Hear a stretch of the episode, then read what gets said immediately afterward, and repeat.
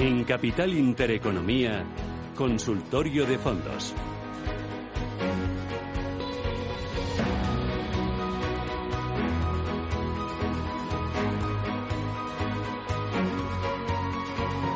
Con Félix González, que es socio director general de Capitales Familiares AFI. Félix, ¿qué tal? Muy buenos días. Hola Susana, ¿qué tal? Buenos días, ¿cómo estáis? Bien, fenomenal. ¿Tú qué tal? ¿Cómo vas?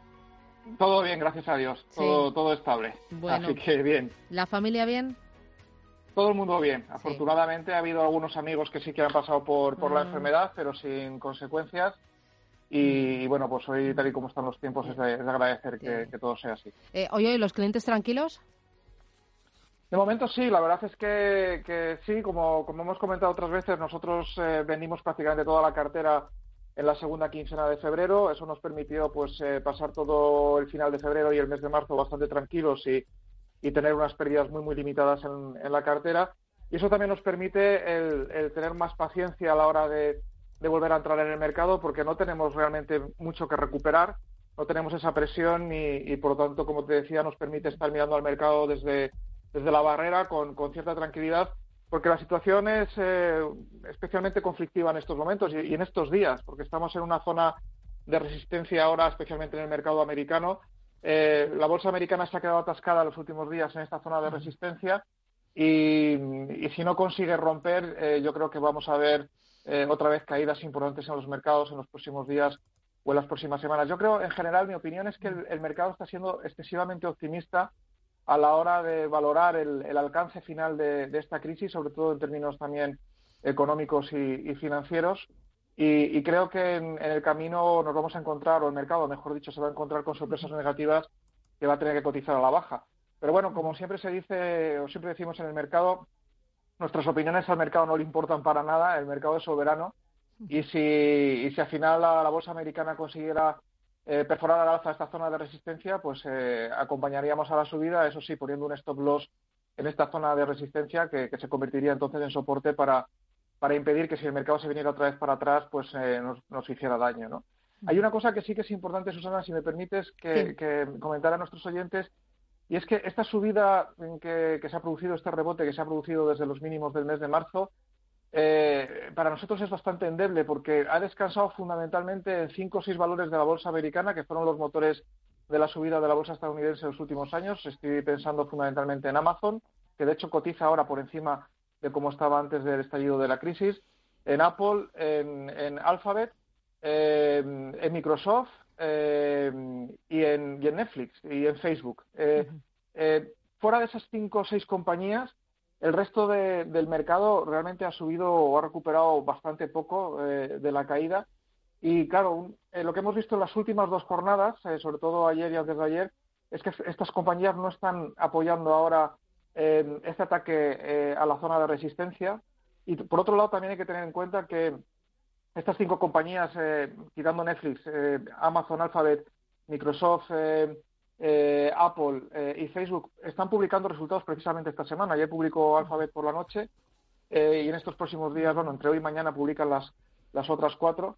Entonces, eh, necesita, el mercado necesita que estas compañías sigan apoyando y yo no lo veo y tampoco mm, me da mucha confianza una subida del mercado que depende eh, solo, estamos hablando de un índice que tiene 500 compañías, el SP500, y que depende realmente de estas, de estas cinco compañías, que es verdad que tienen un peso muy relevante, es casi un cuarto de la capitalización del SP500, pero eh, triste me lo fiáis, ¿no? Si, si, un índice de 500 compañías para que suba tiene que contar solo con estas, con estas cinco. Y luego, ya termino con esto, cuando entramos a analizar, eh, nosotros hacemos un análisis todos los días de casi 3.000 compañías de la bolsa americana y de la bolsa europea, y, prácticamente desde el inicio del rebote en el mes de marzo es que no estamos encontrando ninguna idea eh, o muy poquitas claras de, ruptura al alza. De hecho, es que, es que no, ha habido, si no hubiéramos comprado algo en, este, en este rebote. Y hoy, por ejemplo, antes de, de hablar con vosotros, eh, he estado viendo, lanzando el screening del mercado americano sí. y seguimos igual, sigo sin ver ninguna vale. idea que, que, apoye una ruptura clara al alza de, del mercado en estos momentos. Mm, muy bien. Perdona que me haya extendido. No, no, no, no, me encanta porque, eh, bueno, eh,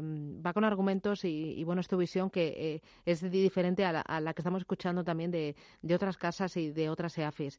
Eh, voy a ir enseguida con los oyentes, ya tengo a, a María.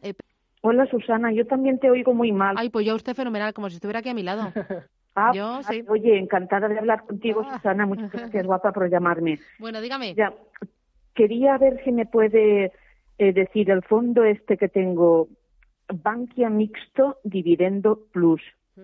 Estoy con él y estoy con bastantes pérdidas. Me gustaría un análisis, eh, mm, por favor, de él y que si ve que pueda esto escalar hacia arriba. Muy bien. Eh, solo eso, Susana. Vale, gracias, cuídese mucho.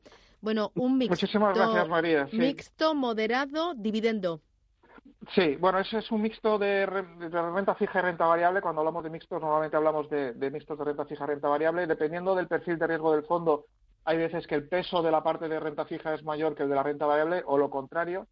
Eh, en este caso, además, tiene un sesgo eh, la parte de renta variable enfocado en la, selección de valores que paguen una alta rentabilidad por dividendo. En un entorno normal de mercado, este sería un fondo mm, relativamente eh, conservador o, un moderado bajo de, riesgo. ¿no?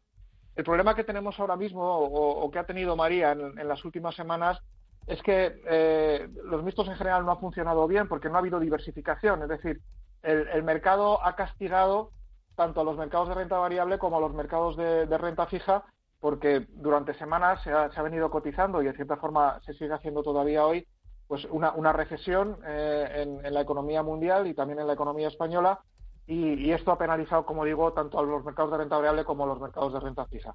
Eh, además, se da la circunstancia de que las compañías que pagan dividendos altos, en estos momentos hay un nivel de incertidumbre si cabe mayor todavía, porque no sabemos cuál va a ser el impacto final de esta crisis sobre sus balances, sobre su, eh, sobre su negocio y por lo tanto tampoco sabemos si estas compañías van a poder seguir pagando eh, en los próximos trimestres eh, los dividendos o la política, mantener la política de dividendo que tenía en los años anteriores. Yo creo que, el, Fondo de María no va a recuperar rápidamente eh, y en función un poco del, perfil de riesgo de, María y también lo que he comentado antes, eh, lo que suceda en estos próximos días, eh, que también tenemos reunión del Banco, de, Banco Central Europeo mañana y hoy de la Reserva Federal, que no lo he comentado antes, pero en función de lo que suceda en estos días, por ejemplo, si viéramos que no se confirma la ruptura al alza de la zona de resistencia y que el mercado se viene otra vez por abajo, yo a María le recomendaría que, que traspasara ese fondo a un fondo monetario que esperara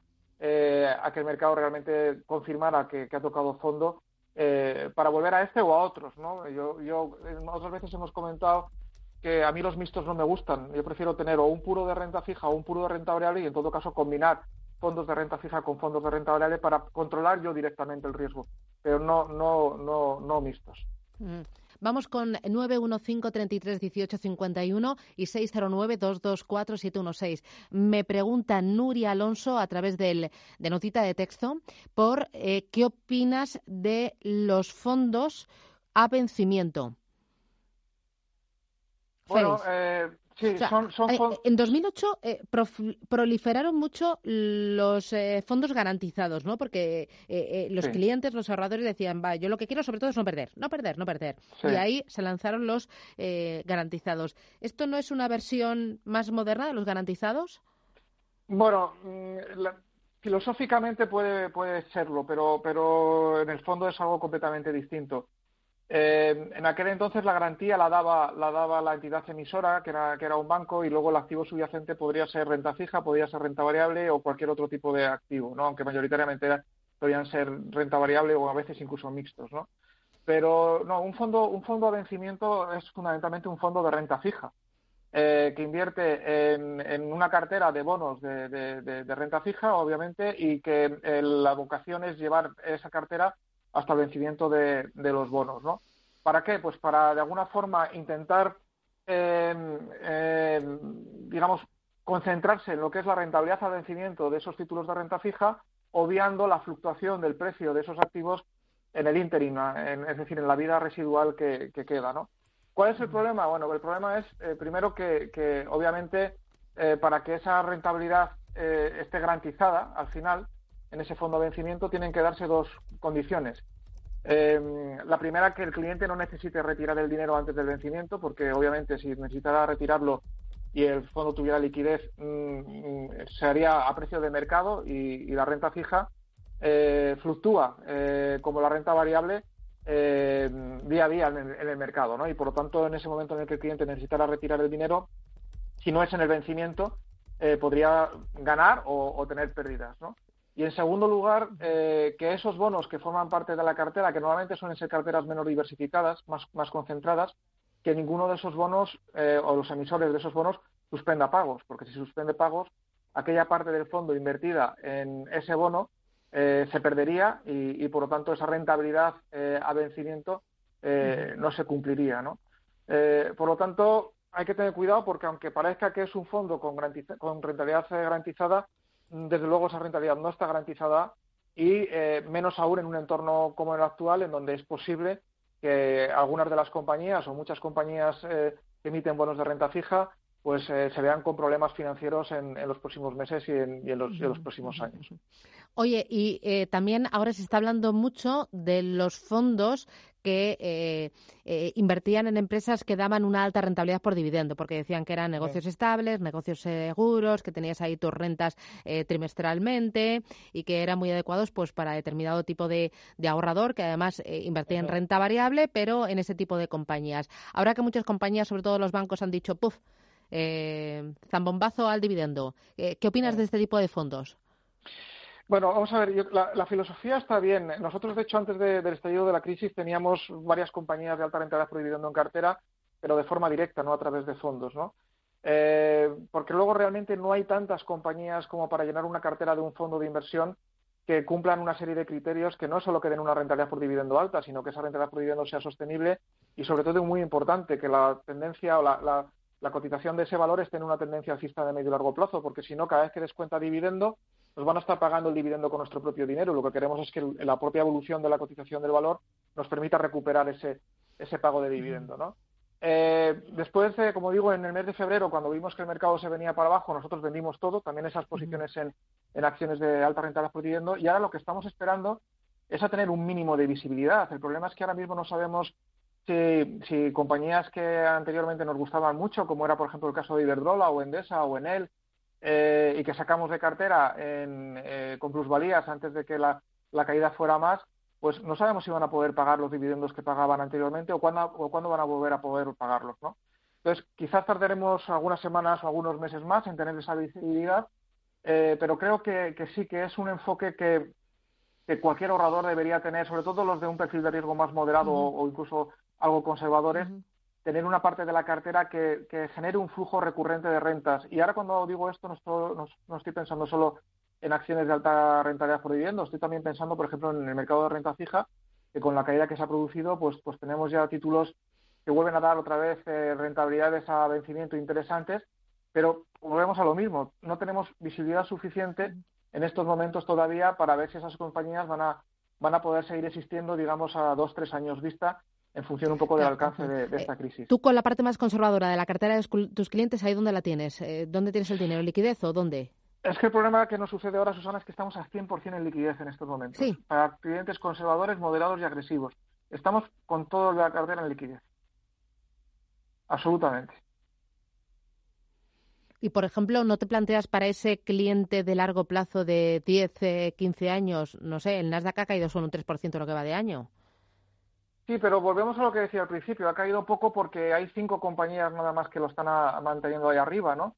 Pero es en cierta forma es mantener arriba el índice de una forma un poco artificial. Mira, nosotros en Capital Familiar no gestionamos a largo plazo. Yo creo que esto es un cuento chino de la industria, de, horizontes de inversión de 3-5 años.